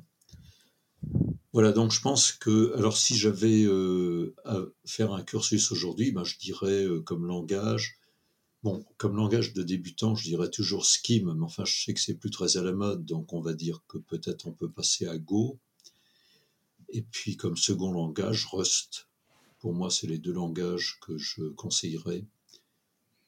Et puis ensuite, si on veut poursuivre, euh, l'assembleur RISC-V, il existe des simulateurs qui marchent très bien, qui permettent à tout un chacun de faire tourner ça sur son ordinateur à la maison euh, pour un coût nul, parce que c'est gratuit. Bon choix. C'est probablement le, me- le meilleur choix. Est-ce que euh, les universités d'aujourd'hui, ou en tout cas les, euh, les corps enseignants, on parlait des grandes écoles tout à l'heure, parlait des universités euh, ma- maintenant, est-ce que c'est euh, euh, ce type de langage qui est enseigné aujourd'hui? Est-ce que la mutation du, du- corps enseignant est rapide, en tout cas suit, suit la tendance en général? Alors, j'ai de temps en temps l'occasion de discuter avec les enseignants de, de Jussieu, enfin, ex-Paris 6, ex-Paris 7, maintenant tout ça a changé, il y a Paris Cité et Sorbonne Université, enfin bon. Euh, ce que je peux dire, c'est que dans ces deux universités au moins, on apprend vraiment l'informatique. Euh, y compris l'assembleur d'ailleurs. hein. Euh, J'ai vu un professeur qui donnait des, cours en, en assembleur MIPS. Alors, je ne sais pas s'il continue, mais c'est un monsieur encore plus âgé que moi. Euh, mais euh, ces cours en assembleur MIPS, je pense qu'il n'aurait pas grand mal à les transformer en assembleur RISC 5. Non, je crois que les, les cursus de ces deux universités, en tout cas, sont bons. Et puis, je pense, alors, je pense qu'il devrait y avoir un bouleversement de la hiérarchie des grandes écoles, parce que clairement, les grandes écoles prestigieuses traditionnelles ne font pas grand-chose en informatique. Bon, c'est toujours pareil, comme ils ont beaucoup de moyens, euh, si, un étudiant a envie d'apprendre l'informatique, il y aura toujours un enseignant pour lui, etc. Mais c'est pas euh, pas leur orientation principale. Donc les, grandes écoles prestigieuses sont à mon avis un peu à la ramasse pour l'informatique. Et je vois même une école comme l'ENSIMAG à Grenoble, euh, ils sont quand même beaucoup sur euh, ils sont toujours vers les maths. Oui, alors il y a- quand même ce, ce défaut des, des institutions françaises. Quand elles enseignent l'informatique, elles supposent un bon niveau de maths. Bon, bien sûr, d'avoir d'être bon en maths ne nuit pas à l'apprentissage de l'informatique, mais il y a quand même des tas de métiers en informatique, y compris en développement, où on n'a pas besoin d'être un as en maths. Et on peut, moi je vois, j'ai laissé tomber les maths et je suis devenu informaticien et je pense que c'est possible pour des tas de gens. C'est-à-dire, euh, je pense que quelqu'un qui a un niveau de maths de, de terminale, disons, euh, même de première ou de seconde, peut parfaitement devenir un très bon ingénieur informaticien. Bon, alors évidemment, il, y a certaines, certains domaines d'application euh, pour lesquels il sera peut-être pas tout à fait euh, adapté, mais il y a des tas d'autres choses en informatique. Pour faire du système d'exploitation, il n'y a pas besoin de connaître les maths. Est-ce que c'est pas une tentative justement d'essayer de se rattacher à une discipline entre guillemets noble? Bah oui, bien sûr. C'est-à-dire, euh, j'ai compris ça récemment en écoutant une autre dame qui faisait un cours au Collège de France, Madame Wendy McKay, euh, qui, comme son nom l'indique, est américaine, mais qui travaille maintenant plutôt en France, euh, à Paris 11, je crois, enfin Orsay. Oui, alors tout ça a changé de nom. elle expliquait en, France, l'enseignement de l'informatique est sorti des maths. Aux États-Unis, les, départements d'informatique sont sortis des départements d'ingénierie électronique et électrique. Et ça donne des résultats très différents. Mhm. Effectivement, je me rappelle, j'étais allé en mission à Berkeley il y a quelques années, enfin oui, il y a même une bonne trentaine d'années, et la division informatique de Berkeley, qui n'est quand même pas un truc tout à fait euh, bas de gamme, oui, il en est faisait partie, trucs, faisait partie du département euh, électronique électricité, d'ingénierie électronique électricité, tandis que en France, ils voulaient euh, plutôt venir des maths. Et alors, ils, espéraient être reconnus par les matheux, qui n'ont jamais obtenu, bien sûr, ils ont toujours été méprisés. Alors il y a une corporation encore plus méprisante que les matheux, c'est les physiciens. Euh, et alors, c'est ça la catastrophe de l'introduction de l'informatique dans l'enseignement secondaire en France, c'est que on a introduit l'enseignement de l'informatique à reculons et en renaclant, mais en n'ayant pas créé de corps enseignant. Et on a fait enseigner l'informatique par des profs de maths et des profs de physique dont certains étaient pleins de bonne volonté et tout à fait euh, et faisaient les efforts adaptés. Mais enfin, a priori, sauf exception, si on veut vraiment d'écouter les gens de l'informatique, il faut la faire enseigner par des profs de maths. Et d'ailleurs, j'ai connu des, jeunes gens qui sortaient de ces enseignements, ah, y compris des gens qui ont fait par ailleurs des études brillantes. J'en ai connu un qui est entré dans un très bon rang polytechnique il m'a dit, ah ouais, on avait des cours de Python, euh, c'était chiant comme tout. Euh. Oui, effectivement, si on enseigne l'informatique comme ça, c'est très ennuyeux. Donc, tu n'es pas inquiet pour l'enseignement supérieur. En revanche, sur le secondaire, euh, on n'est pas au niveau. Bah, ils ont fait tout à l'envers, c'est-à-dire. Et, puis, alors, quand on voit le nombre de postes ouverts au concours de CAPES et dégrégation, alors ils ont créé les CAPES et les dégrégations après les, avoir introduit les cours. Euh, étant donné le nombre de postes, je, crois qu'on aura euh, atteint le nombre de, professeurs nécessaires vers l'année 2035 ou quelque chose comme ça. Ah oui, d'accord. Enfin, bref, tout, ça est mal fait. Tout ça est mal fait. Et je, pense que je suis pas franchement optimiste. Alors, ce qui est intéressant, c'est que malgré tout ça, malgré tout cet environnement défavorable, il y, a, toujours des gens comme vous et comme moi qui se passionnent pour l'informatique, qui découvrent un jour que c'est passionnant et qui se lancent là-dedans. Et puis, quand, une fois qu'on est passionné, ben, peu importe le système éducatif, peu importe les profs, peu importe les filières, si vraiment on s'intéresse à ça. Enfin, ceci dit, d'être autodidacte, hein, moi je vois, euh, c'est quand même une perte de temps. En gros, j'étais autodidacte. Bon, j'ai suivi ce stage à l'école qui durait deux mois, et puis après j'ai suivi les cours chez IBM. Alors les cours chez IBM à l'époque, c'était pas mal, mais enfin c'était très orienté sur les produits d'IBM et pour euh, faire croire que ce qu'il y avait de bien c'était uniquement IBM. C'était un peu comme les cours Cisco 20 ou 25 ans plus tard, qui ont enfermé les gens dans une compétence purement Cisco. Mm. Je vois le- la grande force de Cisco, c'est la, la masse d'ingénieurs réseau qui ne connaissent que Cisco. Et dès qu'on leur parle d'autre chose, euh, ils ont des tremblements parce qu'ils se disent, bah voilà, c'est ma compétence qui s'en va. Moi, quand j'ai quitté, euh, quand je suis passé d'IBM à un autre constructeur, en l'occurrence Digital Equipment, euh, au début, j'étais très réticent parce que pour moi, il y avait qu'IBM. Et finalement, en étant autodidacte et en apprenant par moi-même et par les cours des constructeurs, ben, j'ai mis dix ans à apprendre des choses qu'avec un bon cours à l'université, j'aurais apprises en un an ou deux. Alors peut-être que la solution, je sais pas, Epita, Epitech, l'école 42, euh, je crois que Epita, Epitech, c'est pas mal, hein, et Oui, c'est dommage que Julien soit pas là avec nous ce soir, parce que c'est justement la formation qu'il a fait. C'est effectivement plus pour des gens passionnés. Oui, bah oui, mais enfin, de toute façon, euh, si on veut réussir dans un domaine, c'est mieux d'être passionné. C'est mieux. Il faut le mettre un peu quand même. hein.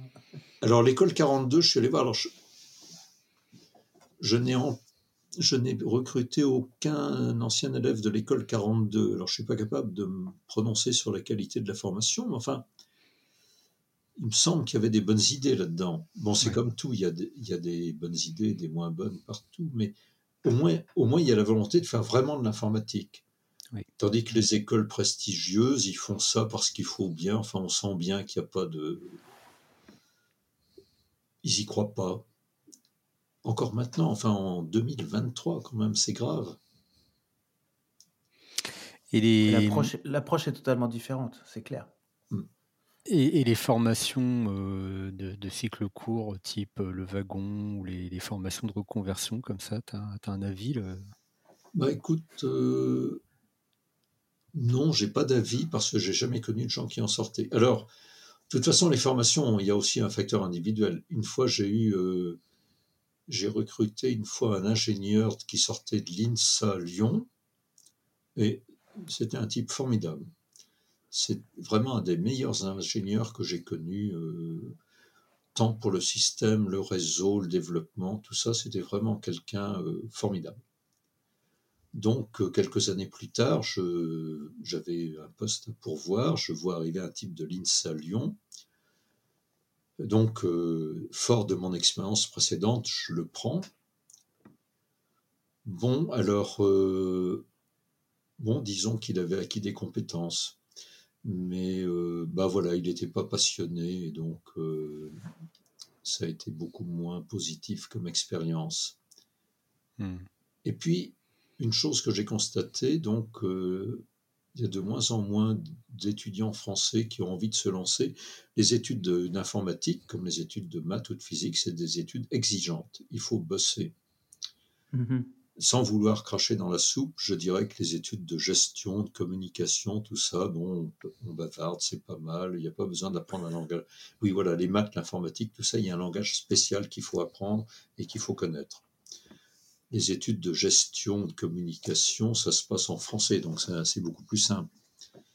Mais donc, beaucoup euh, de jeunes préfèrent faire ça. Donc, ce que j'ai constaté, c'est que parmi les ingénieurs et les techniciens que j'ai recrutés dans mes dernières années, de plus en plus, c'était des Marocains, des Tunisiens, des Algériens, des Camerounais, et des pays euh, où, où les gens savent que pour euh, se sortir d'une situation pas forcément très confortable, eh ben, il faut faire des efforts. Bon, je crois que ça y est, je suis catalogué comme vieux réac.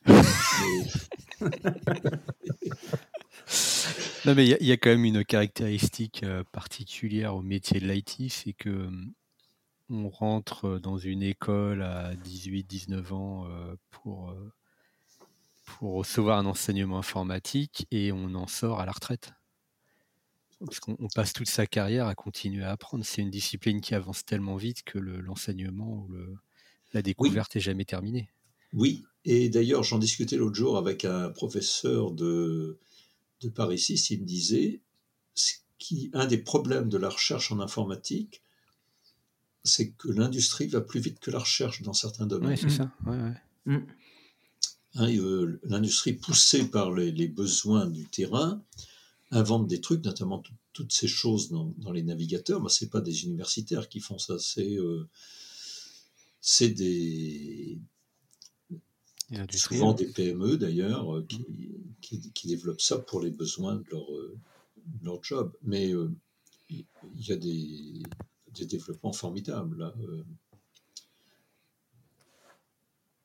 Donc, vraiment, l'informatique, ça vaut le coup. Hein. Ah oui, oui, je suis d'accord. Je reviens juste deux secondes sur euh, un des langages que tu as cité tout à l'heure, Go, qui a été co-créé par euh, Rob Pike, qui était aussi le, papa de Plan 9. C'est un système que tu as connu à l'époque? Alors, Plan 9, j'en ai entendu parler, j'ai connu des gens qui en faisaient. Euh, j'ai jamais pratiqué moi-même. Bon, euh, les gens qui avaient touché à ça, enfin, ça avait l'air d'être un projet absolument passionnant. Je, crains que ça n'ait pas eu beaucoup de. Non, ça n'a pas eu beaucoup de succès, mais oui, c'est, c'est, presque légendaire à chaque fois que j'en entends parler. Alors, c'est toujours pareil, hein, par rapport. Bon, le, système qui a finalement débouché, c'est Linux. Linux, c'est du système 5. Donc, euh, moi, j'avais été élevé dans le culte BSD, euh, ah, je me rappelle quand Sun est passé à Système 5, bon, parce que Sun avait le meilleur BSD du marché à l'époque, euh, euh, fin des années 80. Sun OS 4.1.3, si je me souviens bien. C'était un très bon. Alors, quand Sun a annoncé qu'il passait à Système 5, pour un projet commun avec AT&T, qui d'ailleurs n'a jamais débouché, pour nous, ça a vraiment été comme si le pape était apparu au au balcon du Vatican pour annoncer sa conversion au protestantisme. Hein, euh, ça nous a fait le même effet. Hein. Alors, euh, BSD, euh, il y avait des tas de raisons pour préférer BSD à Système 5, il y avait des tas de raisons pour préférer Plan 9 à BSD. Le truc qui a marché finalement, ça a été Linux, pour des raisons anecdotiques et Torvalds est parti sur euh, Système 5 pour des raisons sans doute euh, assez contingentes. Bon, bah, il se trouve que maintenant, bon, par exemple, si on regarde dans le, dans le top 500 des machines de calcul à haute performance, qui sont publiées par Dongara périodiquement, euh, bon, bah, 100% des machines HPC sont sous Linux maintenant. Mmh, mmh. Il n'est même pas question. Et je crois que finalement, si euh, Microsoft continue à faire des Windows, euh, bientôt Windows, ce sera. Euh, on a déjà Ubuntu, enfin, oui, on a déjà Ubuntu en machine virtuelle livrée automatiquement avec Windows. bientôt, ce sera le contraire. Donc, ils sont bien obligés d'assurer la continuité du service, mais je parie qu'un beau jour, Windows sera une machine virtuelle sous Linux. Dans un conteneur Docker, peut-être. C'est le pari qu'on fait depuis quelques années, ouais.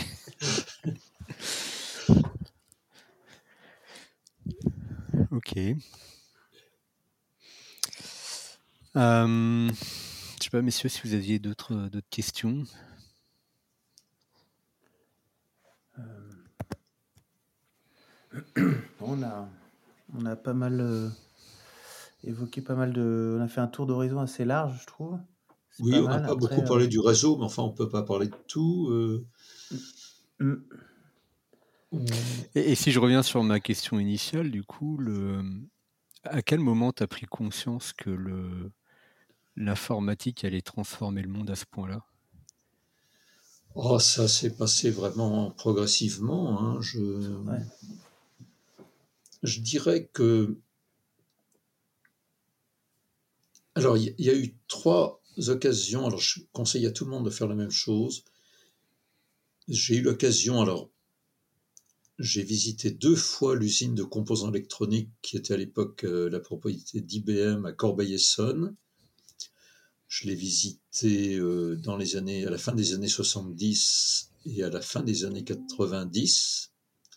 Et donc de découvrir ce que c'est une famille de composants électroniques, ça c'est un choc parce que croit que c'est un petit truc hein, qu'on n'en a jamais vu, quand on voit que pour produire ces minuscules composants, euh, c'est une usine entièrement en salle blanche et mmh. en lumière euh, inactinique, comme dans un labo photo, et que là-dedans, il y a 6000 ingénieurs qui bossent. C'est un choc. Et puis donc, plus récemment, j'ai visité l'usine ST Micro de Kroll. Et donc ça, ça fait comprendre ce qu'est cette industrie. Et je conseille vraiment à tout le monde, euh, Kroll, ils, ont des journées portes ouvertes. Bon, il faut prendre le TGV jusqu'à Grenoble. Mhm. Euh, ils ont des journées portes ouvertes et ça se situe au mois de novembre en général. Ça vaut vraiment le coup d'y aller. Un autre moyen de visiter, ils aiment bien avoir des visites de lycéens. Donc, il faut mettre la main sur un lycéen. Enfin, soit, on, on a soi-même un enfant lycéen, euh, soit on a des neveux lycéens, et donc on s'arrange pour être accompagnateur d'un groupe de lycéens qui va visiter l'usine de Kroll. À mon avis, c'est un des bons procédés. Parce que les vieux comme moi, ça les intéresse pas du tout. Hein. Mais donc là, vraiment, on, comprend ce que c'est cette industrie, et puis c'est beaucoup rétrospectivement. Enfin, la révolution des microprocesseurs, le, le microprocesseur a tout changé. Mais bien sûr, sur le moment, on n'a rien compris. Moi, je me rappelle dans les années 80, à, l'INED, on avait des VAX, enfin on avait un VAX qui avait coûté 2 millions de francs à l'époque, 2 400 000, je me rappelle. Et 2 400 000 francs de l'époque, ça fait à peu près 2 400 000 euros de maintenant. Hein. Pas loin, en tout cas. Euh, peut-être un peu moins, enfin bref. Et puis tout d'un coup, on a vu arriver le Microvax 2. Alors c'était une machine qui était plus puissante que notre Vax, qui coûtait cinq fois moins cher et qui était beaucoup moins encombrante. Mais sur le moment, alors toute la différence, c'est que le gros Vax, euh, il était à base de circuit VLSI sur une douzaine de cartes au format euh, Europe, euh, des cartes de 27 cm sur 20 ou quelque chose comme ça. Et puis là, on, avait la même chose sur deux composants. Il y avait l'unité centrale et le processeur virgule flottante. Et donc c'était tout petit, ça consommait beaucoup moins de courant, ça coûtait beaucoup moins cher, c'était plus rapide. Mais c'est après coup que j'ai compris que c'était une révolution qui était due justement à ce changement de technologie. Hmm.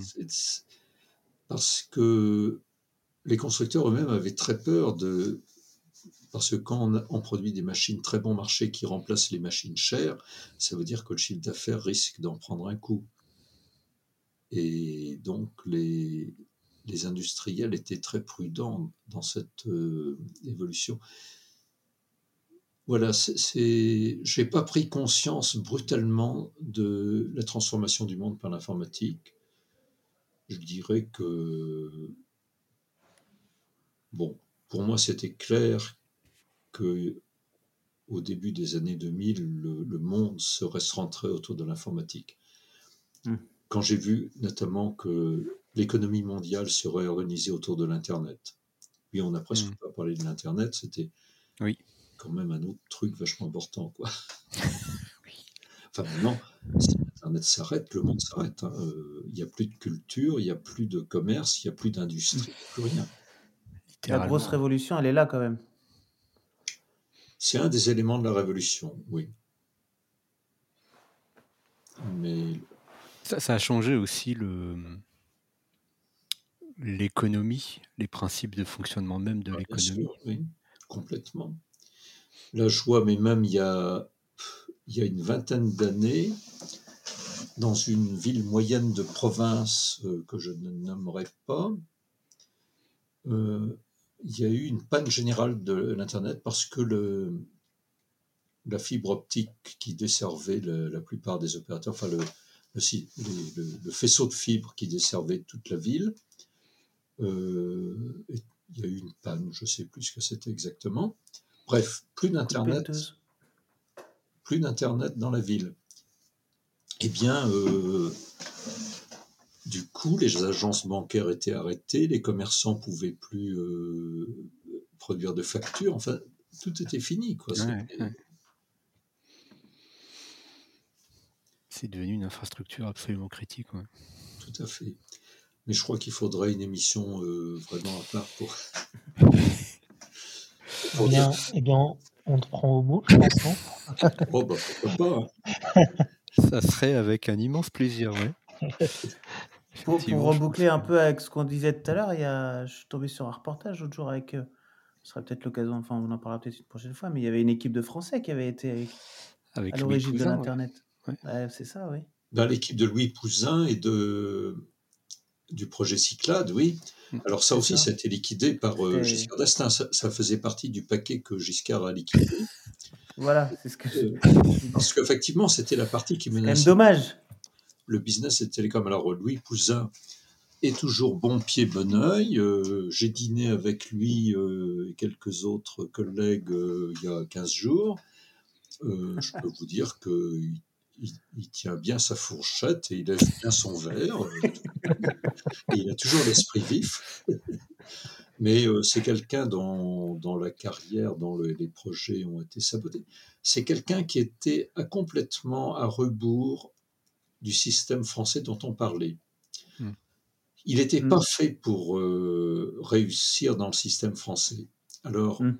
son père avait une petite scierie au fin fond du Morvan, dans un petit village, et le, il allait à l'école euh, catholique du coin, et très vite le curé a compris qu'il avait une vivacité d'esprit exceptionnelle. Donc en gros, le curé l'a pris comme élève euh, privé euh, pour toute sa scolarité primaire. Enfin, il a vu un précepteur en quelque sorte. Ensuite, il a fait des très bonnes études secondaires. Il est entré à Polytechnique. Euh, alors qu'il n'avait pas le profil au départ. Pour, euh, enfin, il, il sortait pas de chansons de saillie. Hein, euh. Hmm. Et donc, il a commencé à travailler en France dans, dans différents services. Il a commencé à se passionner pour l'informatique. Il a compris qu'il fallait, d'une part, qu'il apprenne l'anglais, d'autre part, qu'il apprenne bien l'informatique. Donc, il a postulé à un stage au MIT, ce qui était complètement euh, hétérodoxe par rapport euh, au système français général. Donc, il est parti au MIT. Il a travaillé sur le projet euh, CTSS avec Corbato, Fernando Corbato, qui était le, le chef du projet CTSS. CTSS était l'ancêtre de Multix. Mhm. Alors, soit dit en passant, euh, Louis Pouzin est l'inventeur du shell pour Ah bon? CTSS. Ah oui, pour CTSS, ok. Et donc, il est revenu en France et c'est là qu'il a, donc dans les années, euh, fin des années 60, début des années 70, c'est là qu'il a lancé le projet Cyclade. Et il avait compris, et donc il a commencé à travailler avec les Américains les Anglais. Il y avait l'équipe de Cerf et euh, Vinton Cerf et Bob Kahn à Stanford. Il y avait euh, un Anglais, Davis, au laboratoire euh, de physique, un grand laboratoire de physique dont je ne plus le nom exact en Angleterre. Et tous ces gens-là ont commencé à travailler. Alors il y avait eu déjà avant l'invention des circuits, des, circuits à commutation de paquets, enfin des, des réseaux à commutation Mhm. de paquets. Mais les, les premiers, enfin ARPANET, ça marchait par commutation de circuits. Et l'invention géniale de Louis Pouzin, euh, qui fait la force de l'Internet, hein, c'est l'invention du datagramme. C'est euh, tous les circuits à commutation, tous les réseaux à commutation de circuits, il y avait une gestion centralisée. Et ces systèmes à gestion centralisée, ça ne peut pas grandir énormément, hein, parce que bah, le système central qui est chargé de calculer tous les itinéraires, euh, finalement, il a des limites de capacité. Les limites, ouais. Mm. Donc c'est Louis qui a eu l'idée géniale de dire il n'y a pas besoin de système centralisé, on va laisser ça dans les équipements d'extrémité et on va émettre des paquets qu'on va lancer dans le réseau avec euh, comme seule information une adresse de départ, une adresse d'arrivée. Et c'est chaque nœud du réseau qui va être chargé d'orienter le paquet dans la direction suivante. en fonction d'informations. Bien, bien sûr, il faut que chaque nœud dispose de quelques informations, de quelques algorithmes pour savoir que faire des paquets qui lui arrivent. il a juste besoin de connaître ses voisins et pas la totalité du réseau. Et donc, ça veut dire que les paquets arrivent en vrac euh, à l'autre bout, et donc c'est le protocole d'extrémité de la destination qui est chargé de vérifier que tous les paquets sont bien là et de les remettre dans le bon ordre. Et c'est comme ça qu'on est passé d'un réseau de quatre machines à un réseau de plusieurs milliards de machines, et ça marche toujours. Tandis qu'avec les systèmes comme Transpac, euh, alors je ne vais pas cracher sur Transpac, hein, à son époque c'était une innovation remarquable, comme le Minitel. Hein. Simplement, bon, ben, euh, il y a un moment où euh, on atteint les limites. Ça, ça, ne fait plus ça, quoi. Et donc, euh, c'était un projet de, de l'INRIA, hein, Cyclade, et les, les, Américains ont reconnu. Le, alors, pour que les Américains reconnaissent qu'un Français a inventé quelque chose, hein, ça veut dire qu'on ne peut vraiment pas dire le contraire. les inventeurs de l'Internet, il n'y en a pas un seul, mais il n'y en a pas non plus pléthore. Hein. Bon, il y a bien sûr Vinton Cerf et Bob Kahn, qui étaient responsables de la DARPA. Il y a Davis, il y a Pouzin. Et puis, il faut rajouter Mocapetris euh, pour le, Paul Mocapetris pour le DNS. Et puis Tim Berners-Lee pour le web, hein, à mon avis, euh, voilà, c'est ça les inventeurs de mm. l'Internet. Hein, Et puis il y a des gens qui ont, euh, bien sûr, il y a eu des perfectionnements techniques, mais enfin là, c'est les idées principales, elles sont de ces de ces six individus, cinq, six, je ne sais plus, six, allez, six. Et donc Pouzin, alors je m'étais toujours dit quand même, Pouzin, euh, un polytechnicien quand même, il aurait dû être reconnu, mais la première fois que j'ai rencontré Louis, euh, j'ai tout de suite compris. Bon, d'abord, il n'a pas le physique. Il n'a pas le style physique de l'ingénieur des mines qui sait bien. Euh, il n'a pas non plus la façon de parler. Et puis, c'est un type ironique. Il n'y avait pas euh, dix minutes qu'on parlait qui commençait déjà à se moquer un peu de moi. Et ça, dans les milieux de pouvoir, ça, ça passe pas très bien. non, c'est un type formidable. Et bon, bah, c'est un gâchis. Alors, euh, il n'est pas aigri, mais enfin, quand même, quand on voit ce qu'il a fait, quand on voit ce que, ce que Cyclade aurait pu devenir, et quand on voit comment ça a été sabordé. Ça a été sabordé essentiellement par France Télécom qui avait peur de, non, non, c'était même avant, c'était... Oui, enfin, c'était France Télécom, euh, qui s'appelait pas encore France Télécom, hein, d'ailleurs, c'était la Direction Générale des Télécommunications. Enfin, c'était dans la même idée, euh, oui, les ingénieurs du corps des télécoms, oui, bah, c'était un corps euh, avec une école d'application, etc. Qu'est-ce que c'est que ce bouseux? Qui vient nous emmerder Oui, il avait travaillé pour Simca. Le constructeur oui, le constructeur. Ah, C'était un constructeur automobile dans ma jeunesse. Je connais. Euh, voilà, non, il faisait pas partie de la noblesse d'État française. Il n'avait pas envie d'en faire partie d'ailleurs. Hein. C'était vraiment pas son trip. Donc on revient sur le, constat de départ qui est que le, gros problème français, c'est l'absence de reconnaissance de l'informatique en tant que science et puis à euh, cet entre-soi qui gâche un peu le truc. Voilà, et donc le, système des grandes écoles et des grands corps de l'État, qui en sont un, c'était un progrès, c'est toujours pareil, hein. c'était un progrès par rapport au système précédent où c'était euh, le rang de naissance qui déterminait la position dans l'appareil d'État, donc d'avoir des fonctionnaires qu'on recrute par des concours ouverts à tous, c'est un progrès démocratique d'une certaine façon. Mhm. Mais c'est pareil, au bout d'un certain temps, ça, devient, ça remplace le précédent système de noblesse et ça devient une aristocratie installée. C'est-à-dire, ce qui ne va pas dans les grandes écoles françaises, c'est une fois que vous avez été reçu à Normal ou à Polytechnique, c'est une rente à vie. Et d'ailleurs, j'en ai connu des gens qui ont très bien compris ça euh, j'ai connu un type, il a été reçu la même année à Polytechnique et à Normal. Il a pris Normal, mais il a très bien compris qu'il pouvait totalement arrêter de travailler. Et il a fait une très belle carrière, il a une très belle carrière qui continue. C'est quelqu'un qui n'a jamais rien foutu de sa vie. Rien. Et il a un poste prestigieux que je ne dénoncerai pas, mais Hmm. voilà. Et comme il- je pense qu'il n'écoutera pas notre podcast, il n'aura pas l'occasion de se reconnaître. Sait-on jamais Avec notre Ah bon. million d'auditeurs. Il y aura peut-être quelqu'un de charitable qui lui enverra l'URL. Est-ce que, est-ce que ça, ça change pas un peu ça quand même? Non, c'est encore euh, très, très verrouillé comme ça ou... Je pense que oui.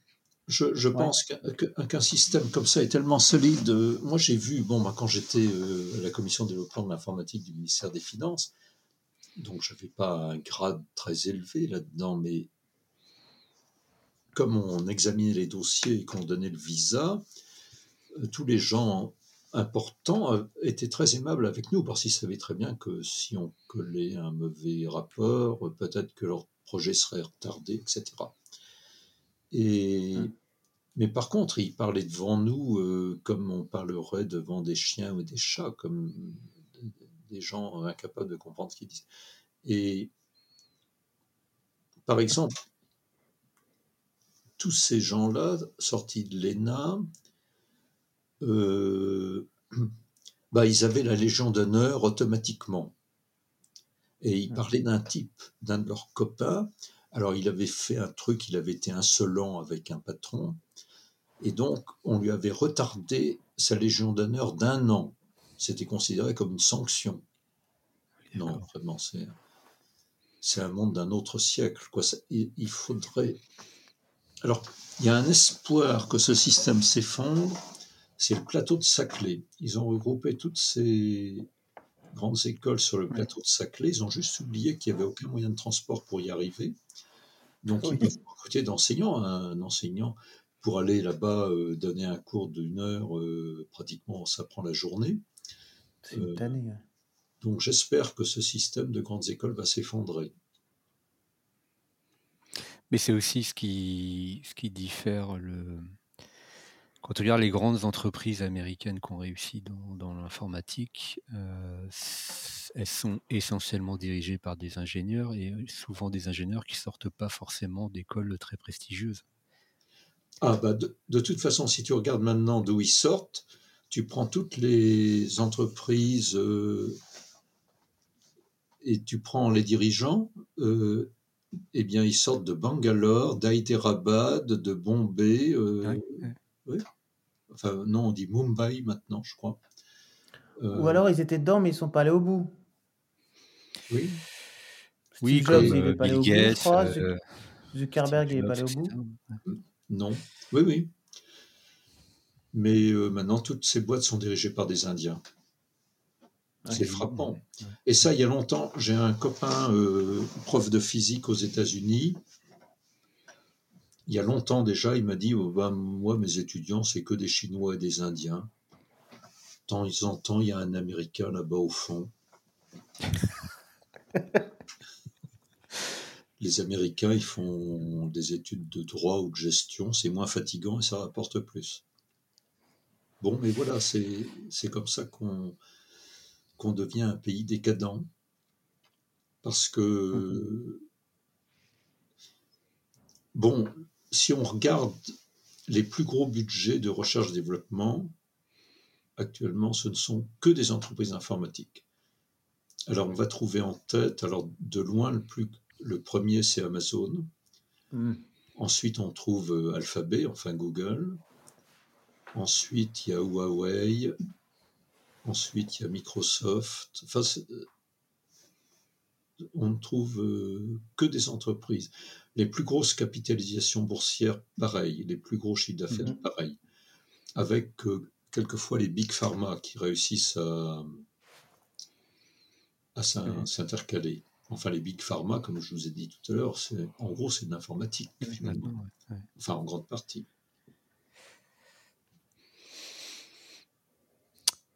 Ok. Bon, je pense qu'on arrive presque à, deux heures de podcast. Il va falloir trouver une conclusion. Oui. La, conclusion, c'est franchement, moi, quand je vois la façon dont, dont l'informatique trouve sa place en France, je ne suis pas d'un optimisme extraordinaire. Et je trouve qu'en Europe, euh, c'est pas forcément plus emballant. Bon, alors que l'Europe a des ressources extraordinaires. On a d'abord, on est le premier marché mondial. Ensuite, si on prend l'ensemble des institutions de recherche euh, et des universités européennes, on a le premier réservoir de matière grise mondiale. Et on a aussi des, potentiels industriels. Euh, voilà, il y, a des, il y a des bons ingénieurs. Moi, je vois, je suis très frappé. En, en gros, on a, en gros, on a les ingrédients, mais on n'arrive pas à les, à les combiner ensemble, quoi, c'est ça? Et c'est l'absence de conscience politique. Les, les, milieux dirigeants, bon, en France, c'est catastrophique, mais c'est pas, j'ai peur que ce soit pas beaucoup mieux ailleurs. Et voilà. Alors, les Américains ont fait plein de bêtises, ils ont laissé passer beaucoup de trucs, euh, ils forment pas assez d'ingénieurs, mais enfin, quand même, il y a encore aux États-Unis une très grande créativité. Et une volonté politique. Alors ça, euh, ça va, ça vient, la volonté politique. Mais justement, ils dépendent pas trop de la volonté politique. C'est ça qui est bien. Hmm. Parce que, ah oui, alors Trump a beaucoup fait pour faire couler euh, l'industrie américaine. Hein. Il, a, vraiment réussi à, à s'aborder, à se mettre à dos des gens qui auraient pu être des alliés. Enfin bon. Et tu penses qu'il y a encore un peu d'espoir pour euh, nos vieux pays? Ben, Il faudrait se réveiller. Et je n'en vois pas le chemin. Si je regarde par exemple les secrétaires d'État au numérique successifs, hmm. on n'a jamais mis de gens vraiment sérieux et compétents à ce poste. Pourtant, il y en a dans ce pays. Hmm et qui sont prêts à s'investir en politique. Euh, je ne sais pas, des gens comme Tariq Krim, comme euh, hmm. euh, Gilles Babinet, enfin je ne sais pas. Non, on met des gens qui sortent d'écoles de commerce, qui ont fait vaguement de la gestion, qui ont peut-être un peu entendu parler d'informatique, mais pas plus que ça. Bon, ben non, quoi, ça ne va pas. quoi. C'est la cooptation des incompétences. Parce que dans un univers dirigé par des incompétents qui comprennent rien à un truc, l'arrivée de quelqu'un de compétent, c'est très embêtant, c'est ennuyeux. Il va soulever des questions auxquelles on ne comprend rien. Donc, euh, il y a une préférence pour le recrutement de gens. J'ai vu ça dans, plusieurs fois dans ma carrière. Hein. une préférence pour le recrutement de gens incompétents. Oui, c'est moins risqué. Bah oui. Et puis on est entre soi et on parle tous de choses euh, auxquelles on ne comprend rien, mais c'est pas grave. Hmm. Bah, je trouve que c'est une bonne conclusion. voilà, mais vous, vous trouverez sûrement des, jeunes des gens plus jeunes que moi qui auront des visions plus optimistes, je l'espère. En tout cas, euh, on essaye euh, d'apporter notre modeste pierre à l'édifice. Et oui, je pense qu'il y a encore des gens en France qui y croient, heureusement. Ah ben oui, mais quand je vais aux réunions FRNOG, les, les réunions des, opérateurs réseau, la prochaine est dans pas longtemps d'ailleurs, je crois au mois d'avril, euh, je vois dans cette salle, il y a des centaines d'ingénieurs et techniciens réseau. Tous ces gens-là, euh, alors quand j'entre, je fais gravement monter la moyenne d'âge. Hein. La plupart, ils ont moins de 30 ans. Hein. Euh, et ils sont tous passionnés par leur boulot. Mais tout le monde s'en moque. Oui, oui, tu parlais de Devox mmh. tout à l'heure, c'est pareil. Devox, euh, ça Devox, c'est 2000 personnes, je crois. 2000 personnes, Oui, j'ai fait un talk à Devox, c'était mon plus grand succès public. J'ai eu 2500 spectateurs, oui. Ah, je ne l'ai pas vu celui-là. C'était en 2017, je crois. Ok. Ok. Oui, il y, a encore, il y a encore des passionnés, heureusement, en France. Il faut, euh, il faut leur donner un peu plus de visibilité. Voilà, mais ils sortent pas de l'école normale ni de Polytechnique, alors bon. Enfin bon. Eh ben écoute, merci beaucoup Laurent pour euh, le temps que tu nous as consacré, c'était vraiment euh, passionnant. Et bien de rien, merci à vous. Et puis, euh, qui sait, peut-être qu'on te réinvitera pour, pour parler un peu plus en détail d'Internet. Je pense que tu as aussi beaucoup de choses à dire. oui, je pense que oui, oui. Je... je suis donc ça devrait. Je pense qu'il y a de la matière à exploiter. ouais, mais c'est. On pourrait, on pourrait t'écouter pendant des heures. c'est vrai. Merci à tous nos auditeurs, bonne écoute et puis à vous tous, bonne soirée. Bonne soirée, au Merci revoir. beaucoup. Au revoir. Au revoir. Au revoir.